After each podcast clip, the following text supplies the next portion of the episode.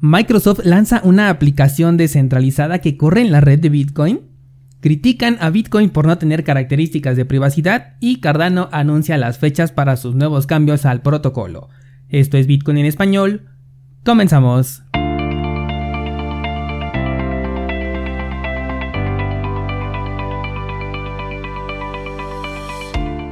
Hola, soy Daniel Vargas y esto es Bitcoin en español un lugar donde hablamos de la tecnología más revolucionaria desde la invención del Internet.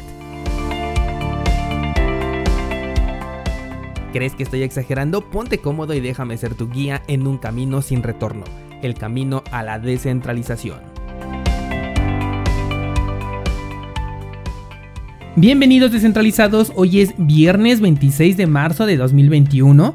El precio de Bitcoin se está soportando en el nivel de los 50 mil dólares. Hay que mantenerlo en vigilancia ya que en las últimas semanas los fines de semana han sido muy diferentes al resto del año, en donde normalmente un fin de semana era un día muerto y en estas últimas tres semanas se han estado marcando movimientos importantes tanto el sábado como los domingos. Y por el nivel crítico en el que nos encontramos, o más bien el nivel decisivo, no crítico, es importante que lo mantengamos en vigilancia, porque en este momento es muy complicado hacer una predicción que tenga una base sólida porque el precio no nos ha mostrado una clara señal de qué es lo que puede hacer en el corto plazo. Así que según tu estrategia puedes ir colocando de una vez alarmas dependiendo si es que quieres comprar o vender de acuerdo a lo que ocurra en el mercado. Lo que sí es que a diferencia del día de antier, ahorita el mercado en general de las criptomonedas estuvo en verde, varias altcoins también tuvieron ligeras recuperaciones, nada realmente que destacar por lo mismo de que el gráfico muestra incertidumbre, pero eh, podemos considerarlo como al menos un pequeño periodo de estabilidad que podría convertirse en un soporte.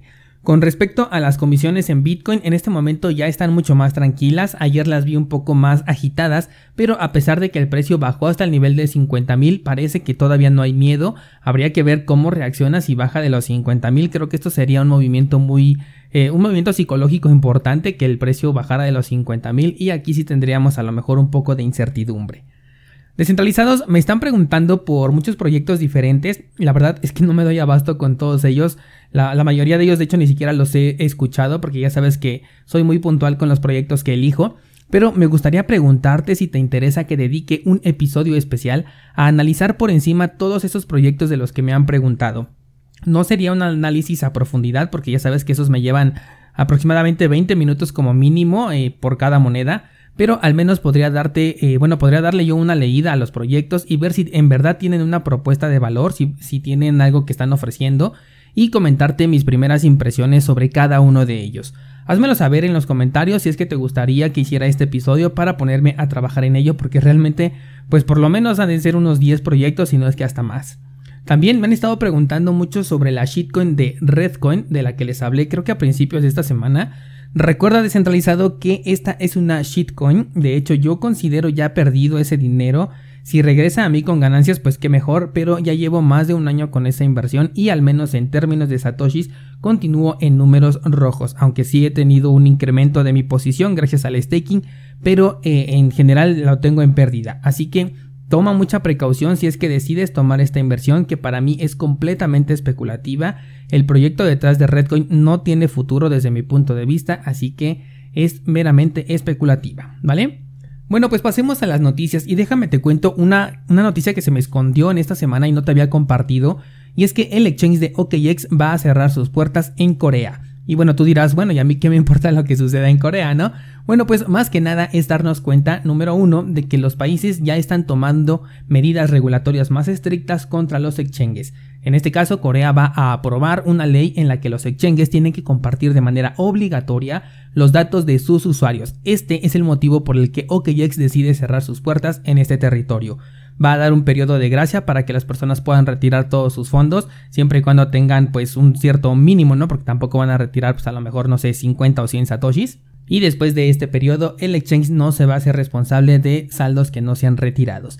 El segundo punto es que quizás Corea no representa un mercado tan grande para el exchange como para poderlo sacrificar, pero también habla más o menos bien del exchange porque no quiere compartir los datos de sus usuarios. Ahora bien, Todo exchange en cualquier lugar que se encuentre establecido está obligado a compartir los datos de sus usuarios si se los solicitan, por lo que tal vez esta regulación específicamente en Corea tenga otro trasfondo del que no sepamos mucho, por lo que siempre considera que toda actividad que tengas en una casa de cambio centralizada va a quedar registrada de forma indeleble. Ayer, por ejemplo, me preguntaba un descentralizado cómo podía eliminar sus operaciones de Binance. La verdad es que podrías eliminar tu cuenta, eso sí lo puedes hacer, pero las operaciones que hiciste ya se quedaron ahí registradas y muy probablemente esos registros incluso ya salieron del exchange y están en manos de los reguladores o los gobiernos o la entidad eh, de tesorería que, que aplique en tu país. Cosa muy diferente es eliminar el rastro. Esto que hacemos al mezclar las UTXO, como lo hemos visto en el curso de mixers de Bitcoin, con esta acción ya no se sabe a dónde se fueron tus criptomonedas, mientras sigas los pasos correctos, por supuesto, pero lo que sí se queda es ese registro anterior de que tuviste cierta posesión de criptomonedas y ese es el que no se va a borrar tan fácilmente. Por eso la importancia de que desde el momento en el que compras ya sea de manera descentralizada o peer-to-peer para que de esta manera consigas esa privacidad. Pasemos a otra nota y una muy confusa la verdad, ya que Microsoft ha sacado una aplicación de identidad descentralizada. La verdad es que por poco no abro esta nota porque dije, sí, claro, Microsoft y descentralizado en la misma oración. Pero según lo que estoy leyendo, se trata de un proyecto que es de código abierto, el cual corre, ojo aquí, en la segunda capa de Bitcoin, y con la cual vas a conservar en todo momento la custodia, en este caso, de tus datos. Esto sería a través de una clave privada y una clave pública con la cual vas a poder eh, acceder a los datos o darle acceso a otras entidades o personas para que accedan a tus datos. No es que el desarrollo lo vea con potencial dentro del sector, porque ya tuvimos en el pasado a Civic, que era un proyecto que intentó algo muy similar, y la verdad es que nunca prosperó. Pero me sorprende, número uno, que Microsoft esté utilizando la blockchain para un desarrollo. Recordemos que el uso de blockchain solamente es efectivo cuando se quiere eliminar al intermediario, y en este caso el uso es legítimo, porque efectivamente al ser descentralizado solamente tú decidirás con quién compartir esos datos y entonces aquí se aplica el uso de una blockchain. Lo segundo que me sorprende es que sea Microsoft quien opte por un desarrollo descentralizado, pues a lo largo de la historia ha demostrado estar del lado de los desarrollos que son entornos cerrados. Por otro lado, hemos visto ataques a Bitcoin por parte de Microsoft, o sea, críticas más bien, y ahora hacen un desarrollo en la segunda capa de Bitcoin, como que esto suena un poco contradictorio. Creo que para quien entienda esto de la programación y el código, valdría la pena que le dé una revisada al código de este desarrollo, para ver si existe algún hueco de seguridad que posteriormente pueda poner en riesgo la identidad de aquellos que utilicen este proyecto y ver qué tanto potencial tiene esta aplicación que por cierto se llama Ion. Cambiamos de tema y hablaremos ahora de Edward Snowden, que es un ex empleado de la CIA. Este señor dice que Bitcoin apesta por no ser privado. Esto de que de la privacidad en Bitcoin es uno de los dilemas más fuertes del ecosistema ya que sería por un lado el toque final y perfecto para llevar a Bitcoin a la cúspide de las criptomonedas, pero al mismo tiempo perderíamos la trazabilidad.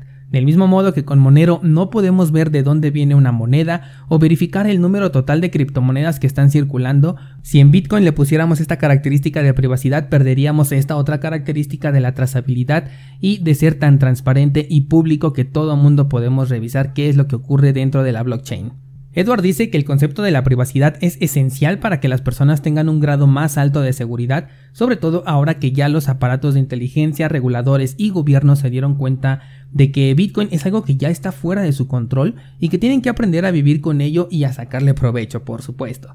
Ya hicimos incluso un episodio dedicado a si Bitcoin debería o no ser privado, y bueno, pues creo que esto se implementará en una segunda capa en el futuro, pero de nuevo y como lo hemos dicho con otros proyectos, si la privacidad es una opción, entonces no es privado y terminará igual que al principio.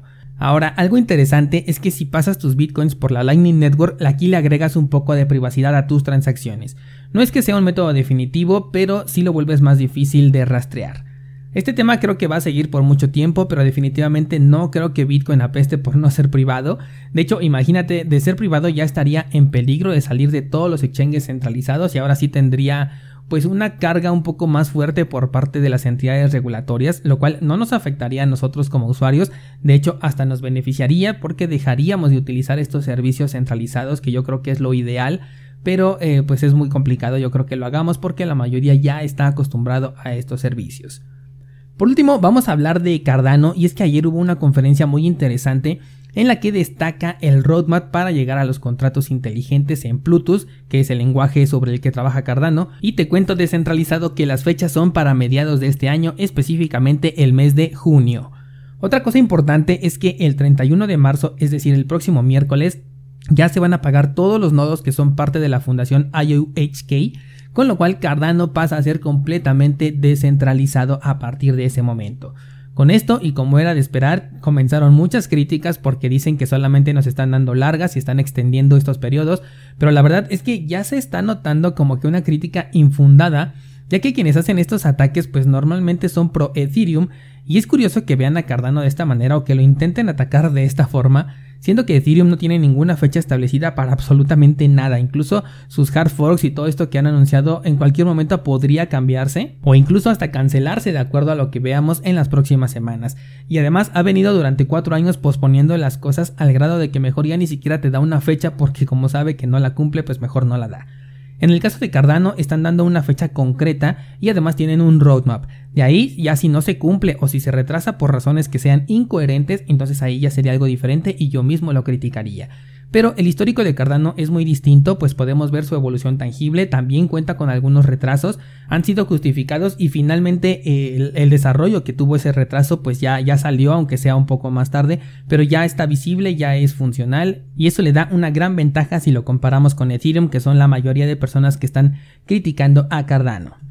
Bueno, otra cosa que dijo Charles es que está experimentando con los tokens no fungibles, algo que me parece curioso porque hace un par de días dijo que estos no servían para nada y ahorita está jugando con ellos. Charles está probando la experiencia de usuario con los NFTs en la red de Ethereum, en la de EOS y también en la de Tesos. Dice que le generan mucha curiosidad sobre todo porque no hay nada que le impida replicar ese mismo token en la red de Cardano y cómo podría decidirse cuál de los dos es el verdadero, cuál vale más y por qué valdría más. Y esto es justo lo que te he comentado en las últimas semanas de que un token no fungible que se supone que es un activo único realmente no es único porque se puede replicar en diferentes cadenas.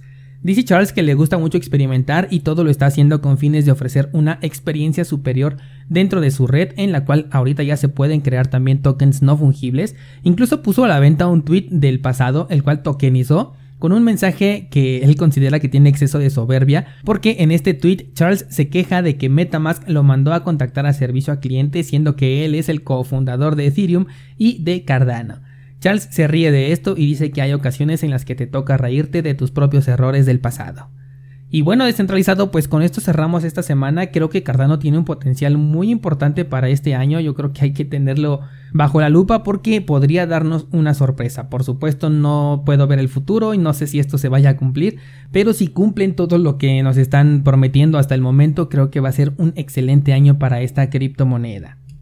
Eh, por la tarde voy a subir una nueva clase. Eh, te aviso que tuve que cancelar la salida del curso de BTC Pay Server con tu nodo de Bitcoin porque la aplicación de Umbral me está generando un poco de errores y no me ha permitido grabar de forma adecuada el curso, por lo que voy a esperar a que corrijan este error para poderlo retomar y mientras tanto vamos a dar paso a un nuevo contenido, así que te invito a que pases por cursosbitcoin.com porque aquí la información no para de crecer, cada semana tenemos más contenido.